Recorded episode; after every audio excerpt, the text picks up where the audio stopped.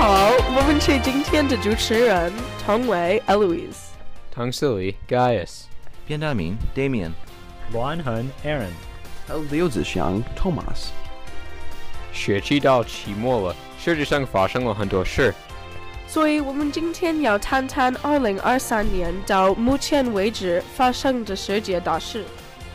我们今天谈到的新闻包括新冠病毒的最新呃新情况、乌克兰和俄罗斯大战的局势，还有一些与我们生活息息相关的环保新闻等等。 Since our last episode, a lot has happened in the world. Today we'll be covering such issues including the ongoing conflict in Ukraine, some new updates about climate change, and new information about COVID 19. 你知道吗？学校不规定你戴口罩了。你们知道新冠病毒在美国和中国情况怎么样了吗？ Now, let's start our world news. 我们第一个新闻是关于新冠病毒。So our first topic today is going to be COVID updates. Right now in China, there has been a lot of public criticism of COVID restrictions from the government. It has been over three years now since COVID started, and in many places, COVID has died down a lot. 但是在中国，政府为了限制 新冠肺炎的传播，就要求每一个市民待在家里。 There have been many waves of mass quarantining already, some lasting extended amounts of time. Because of this, the Chinese people have become outraged at the quarantining and the government's way of approaching COVID as a whole. 因为有这么多的限制，很多人在中国就开始抗议，又称作“白纸运动”。他们不想要待在家里，长时间待在家里让他们很痛苦。 So they're protesting against it with this white paper movement. These protests have people wanting to end zero COVID policies and promoting human rights. 这些动态清零政策一定程度上有用，但是很多人还是不满意。人们觉得新冠肺炎没有那么严重了，但是为什么中国还是那么谨慎？ The protests have been going on for multiple months, and the protests have spread into major cities across the world as well. 警方极力压制呃这些运动， 这使得更多人站出来反对当局政策。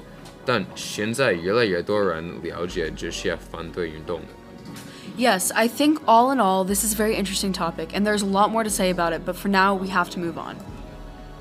你们觉得解除所有的限制政策重要吗？是的，在美国五月，美国政府说他们会结束新冠病毒限制。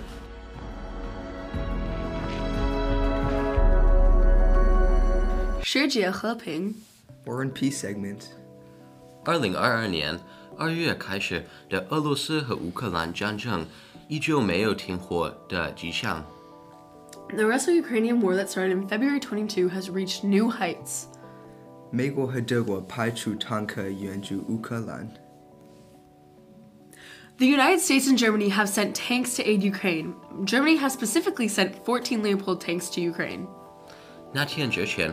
德国拒绝援助乌克兰，害怕这样做会引发一个新的世界大战。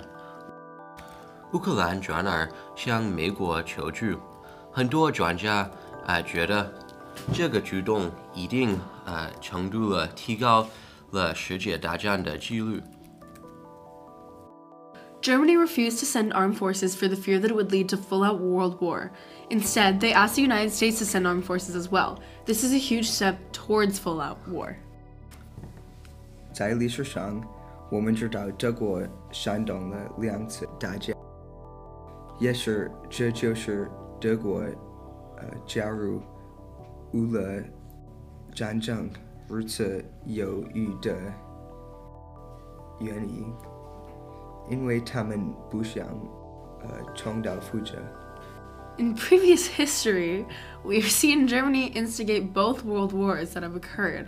Perhaps that is the reason why they are so hesitant to join this one. 此外，二零二三年一月二十六日，俄罗斯对乌克兰发动了一系列导弹呃袭击，十一人死亡。 Additionally, on January 26, Russia launched a series of missile attacks on Ukraine. 11 people died. Missiles fired. Ukrainian forces have also been reported to have shot down 24 Iranian made drones. Oh, that's crazy. 以上就是 呃俄乌决战最新的战况。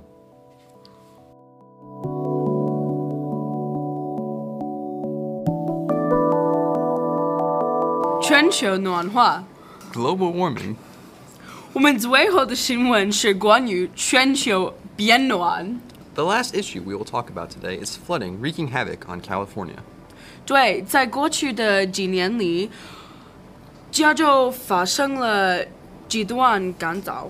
Yes, especially in California. Recently, there's been another form of extreme weather hitting flooding. 除了加州的极端洪水外，啊、全球不同地方都出现了极端气候。 Yes, I've seen this news about California. A recent study from Stanford suggests that even if emissions do start to decline, the planet it's already too late. The planet will already have crossed critical climate thresholds.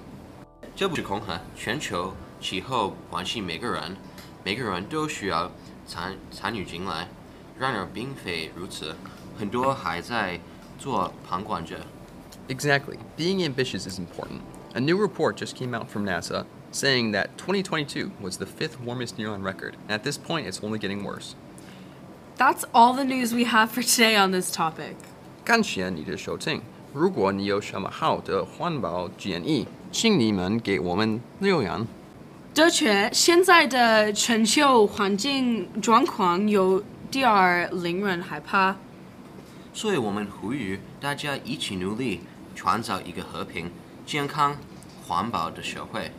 In conclusion, today's world events may be scary, but we must look to the future. Thank you for listening to this episode of the PVCICS Bilingual Podcast. 谢谢你们收听我们的博客，下次再见。再见。再见。